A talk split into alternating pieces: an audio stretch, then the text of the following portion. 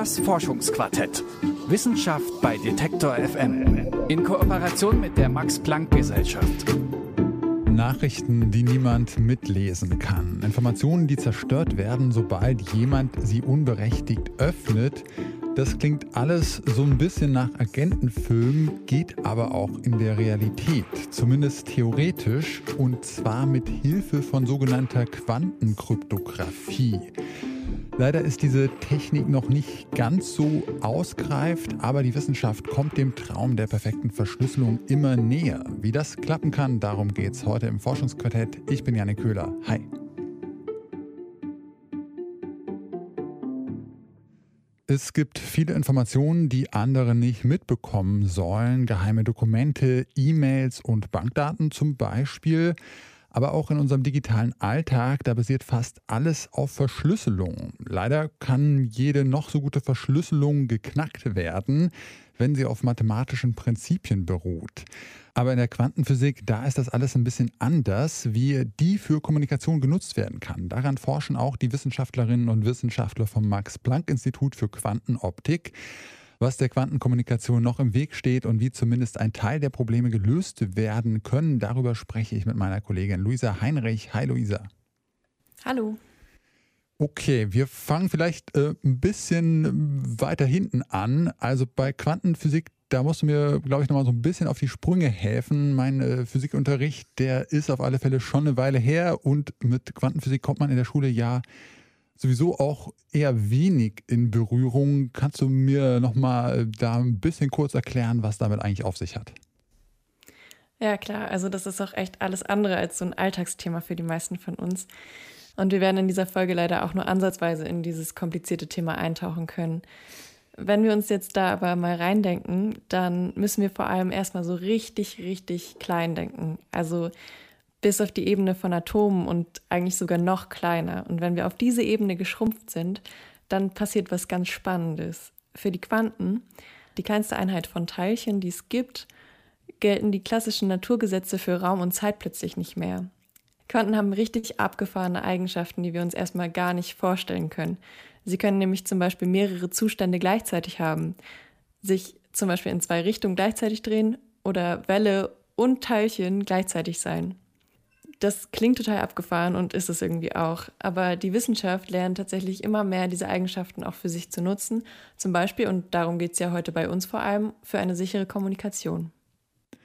Ja, das klingt alles ziemlich abgespaced. Man kann sich erstmal nicht so richtig vorstellen. Und auch wie man das für Kommunikation ähm, nutzen können soll, kann ich mir jetzt noch nicht so ganz vorstellen. Also wenn ich jetzt zum Beispiel über WhatsApp oder Telegram Nachrichten verschicke, dann sind die ja verschlüsselt.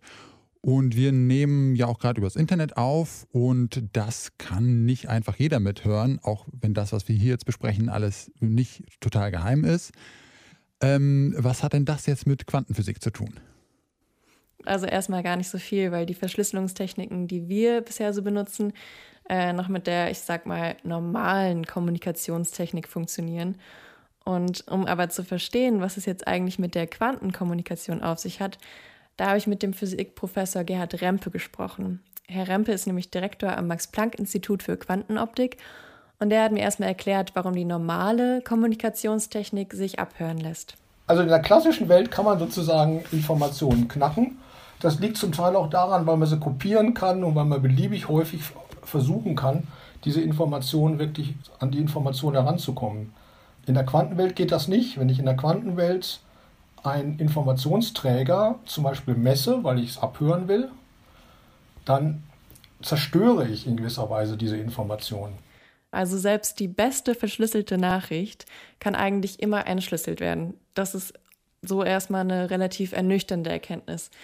Aber ja, zum Glück sind die Schlüssel heute so kompliziert, dass es ewig dauern würde, bis selbst Computer drauf kommen. Also müssen wir uns da erstmal keine Sorgen machen. Wenn wir jetzt aber wirklich zu 100% sicher gehen wollen, dass uns niemand belauscht, dann müssen wir doch auf Quantenkommunikation zurückgreifen. Sobald ich nämlich mit Messgeräten da reinpfusche, verändert sich die sogenannte Quanteninformation, also das, was ich mitteilen will. Okay, also das wäre dann so für die Spionageabwehr ganz praktisch. Aber ja, wie ist das so im Alltag? Gibt es denn da auch irgendwie Situationen, für die wir so eine Quantenkryptographie brauchen können? Ja, auf jeden Fall. Herr Rempe hat mir da zum Beispiel das Finanzsystem genannt. Die Banken zum Beispiel, die die Kontostände am Ende des Tages übermitteln, äh, da möchte man ja nicht, dass jeder irgendwo mitliest und, oder mithört, wie groß der Kontostand des Nachbarns ist. Ne? Das, das will man vielleicht nicht, nicht, äh, dass das alle Welt erfährt. Eine andere Sache ist ein, ich nenne das mal Quanten-Google. Also wir kennen alle die Suchmaschine Google, da, da tippt man irgendeine Frage ein und dann antwortet die Suchmaschine. Natürlich versteht die Suchmaschine diese Abfrage und das ist ja auch das Geschäftsprinzip von Google, dass man diese Abfrage versteht. Aber schön wäre es ja vielleicht, wenn man eine Frage stellen kann, ohne dass derjenige, der antwortet, tatsächlich die Frage mitbekommt. Also ich könnte an einen Quanten-Google denken, wo man eine Frage eintippt und die Suchmaschine antwortet und noch nicht einmal die Suchmaschine kriegt mit, wie die Frage genau gelaufen ist. Ja, so ein Quanten-Google, das nicht mitkriegen kann, was ich suche, das ist schon so ein kleiner Traum für die digitale Privatsphäre, oder? Ja, für die Privatsphäre wäre das äh, auf alle Fälle gut, aber für Google selbst wahrscheinlich ein Albtraum. Ähm, wie weit sind wir denn überhaupt noch davon entfernt, dass man jetzt solche Quantenkryptographie im Alltag einsetzen kann und dann so ein Quanten-Google hätte? Also erstmal zu den Banktransfers, die gibt es auf jeden Fall schon in einfacher Form. Das ist aber noch eine ziemlich teure Angelegenheit und dann rentiert sich das nicht so. Von so einem Quanten-Google sind wir aber noch ein bisschen weiter entfernt. Und ähm, da gibt es tatsächlich mehrere Gründe für. Also wenn du jetzt so einen Quanten-Google benutzen wollen würdest, dann bräuchtest du erstmal einen Quantencomputer und der müsste sich dann mit einem anderen Quantencomputer verbinden.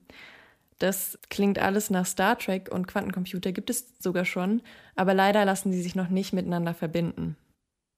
Okay, aber also gut, ich könnte das jetzt noch nicht machen, weil ich keinen Quantencomputer habe und den auch noch nicht mit einem anderen Quantencomputer verbinden könnte. Aber du hast gesagt, bei Banken wird das teilweise schon so ein bisschen gemacht. Ähm, ja, wie funktioniert das denn da? Wie nutzen denn die Banken jetzt die Quantenkommunikation?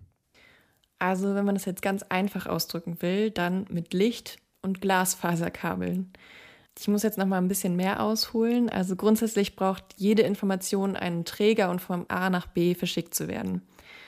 Also Informationen, das können jetzt Bits sein, also die klassischen Nullen und Einsen oder eben auch Quantenbits oder Qubits, die wir ja, wie wir das gerade gehört haben, nicht einfach so mitlesen und kopieren können. Das ist ja das Besondere daran. Und die brauchen eben einen Träger. Das kann man sich jetzt so vorstellen, wie wenn wir Pakete verschicken. Der Inhalt ist dann quasi die Information in die Verpackung, in die wir den Inhalt packen, ist der Träger. Und bei Quantenkommunikation werden als Verpackungsmaterial sozusagen Lichtteilchen genommen. Wie genau man jetzt die Information ins Lichtteilchen oder ins Photon bekommt, das hat was mit Polarisation zu tun und das würde jetzt tatsächlich den Rahmen sprengen, das noch mehr zu erklären. Ja, das ist äh, natürlich ein äh, super komplexes Thema hier. Aber wenn ich das jetzt richtig verstanden habe, dann werden die Qubits in Lichtteilchen verpackt und dann verschickt. Also zum Beispiel von mir hier aus dem Detektorstudio könnte ich dann so äh, Qubits in Lichtteilchen bis zu dir ins Homeoffice schicken. Mm, ja, genau, das äh, kann man so sagen. Aber hier kommt auch schon das zweite Problem äh, an der Quantenpost die Lichtteilchen oder eben die Photonen, die müssen ja erstmal vom Detektorstudio bis zu mir kommen. An sich wäre das jetzt kein Problem, weil Photonen in einer Sekunde siebenmal um die Erde fliegen können. Also zeitlich ist das kein Problem. Aber die Alltagsphysik steht dann doch an anderer Stelle im Weg. Das Problem ist, dass unterwegs die klassische Physik die Alltagswelt einfach zuschlägt. Da sitzen nämlich zum Beispiel in der Glasfaser kleine Farbzentren oder so etwas, die verhalten sich relativ klassisch, also nicht quantenphysikalisch. Und die absorbieren zum Beispiel das Photon oder streuen das Photon in eine andere Richtung und die verhindern dann, dass das Photon tatsächlich von Leipzig nach München fliegt. Dann ist einfach weg. Bei Photonen ist es nämlich so, dass nur die Hälfte der losgeschickten Pakete 20 Kilometer weit kommt. Also von mir bis ins Studio ist es jetzt nicht ganz so weit, aber von Berlin-Spandau nach Neukölln würde nur jedes zweite Photonenpaket ankommen. Nur jedes zweite Paket ist jetzt erstmal nicht so die beste Quote für die Post. Nee, vor allem, wenn es sich dann noch um richtig wichtige Inhalte handelt. Und wenn man dann auch gar nicht weiß, ob und wann etwas verloren gegangen ist. Okay, da müsste man also das äh, rausfinden können, ob und wann was verloren ist. Da bräuchte man dann quasi sowas wie eine Online-Quantenpaket-Sendungsverfolgung oder sowas. Ja, genau, das ist auch der Ansatz von der Forschungsgruppe um Gerhard Rempe vom Max-Planck-Institut. Sie haben vor allem daran geforscht, wie man die Photonen unterwegs messen kann. Wenn ich jetzt dieses Photon auf die Reise schicke und erhoffe, dass Information von A nach B fliegt, dann kann ich unterwegs messen. Ich kann unterwegs messen, ob das Foto noch da ist. Und wenn das Foto noch da ist, ist auch die Information noch da. Wenn ich merke, das Photon ist sehr schnell verloren gegangen, unterwegs, sagen wir mal schon nach einem Kilometer, dann schicke ich ganz schnell ein nächstes Photon auf die Reise und gucke auch da wieder, ob das nach einem Kilometer noch da ist. Und nach zwei Kilometern und nach drei Kilometern. Ich muss nicht immer warten, bis das Photon am Ziel angekommen ist. Es kann also nicht verhindert werden, dass ein Photonenpaket verloren geht.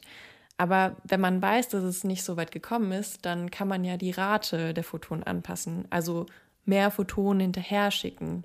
Aber das ist jetzt wieder problematisch, oder? Also wir haben jetzt schon festgestellt, dass man Quanteninformationen nicht messen kann, ohne sie zu zerstören. Und das macht die ja genauso abhörsicher. Wie passt das denn jetzt damit zusammen mit so einer Sendungsverfolgung? Also dafür muss ich ja schon auf dem Weg messen, ob so ein Paket noch da ist. Ja, das stimmt. Ähm, die Quanteninformation selber darf natürlich nicht berührt werden. Und genau das ist auch die besondere Herausforderung an dem, woran Herr Rempe und sein Team forscht. Das ist wie bei der, in der Kryptographie, hatte ich ja gesagt, wenn man unterwegs, wenn der Lauscher eben halt misst, die Informationen herauskristallisiert, dann führt das zu Fehlern. Und das darf ich nicht machen. Ich darf die Information nicht berühren. Ich darf nur den Träger berühren. Und das ist eine sehr delikate Angelegenheit. Nicht? Wie, wie kann ich jetzt das Photon messen, die Anwesenheit des Photons messen, aber die Information, die darin gespeichert ist, nicht berühren.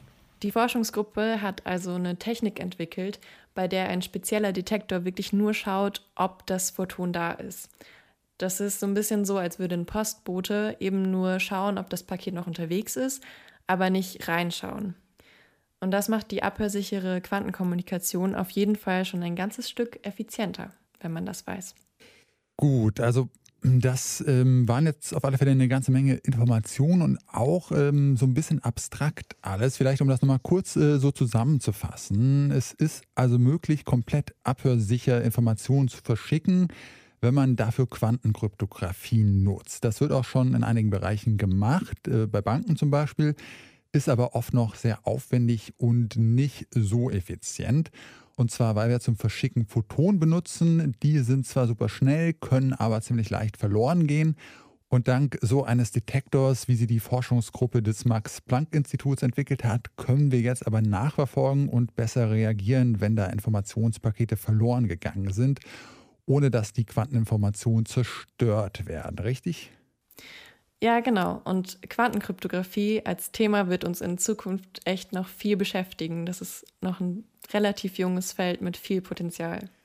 Okay, dann bleibe ich da mal gespannt, ob ich in Zukunft meine Mails äh, über meinen Quantencomputer per Quantenkommunikation verschicken werde. Über Quantenkryptographie, äh, was die kann und welche Probleme es da noch gibt. Darüber habe ich mit meiner Kollegin Luisa Heinrich gesprochen. Vielen Dank für deine Recherche, Luisa. Sehr gerne. Und vielen Dank auch an euch fürs Zuhören. Ich hoffe, ihr konntet euer Wissen über die Welt der Quantenphysik noch mal ein bisschen auffrischen. Unseren Podcast Das Forschungsquartett, den findet ihr auf unserer Homepage detektor.fm und auch sonst überall da, wo es Podcasts gibt. Wir freuen uns auch immer über Themenvorschläge, Feedback, Lob und Kritik. Mein Name ist Janik Köhler. Ich sage ciao und bis bald. Das Forschungsquartett. Wissenschaft bei Detektor FM. In Kooperation mit der Max-Planck-Gesellschaft.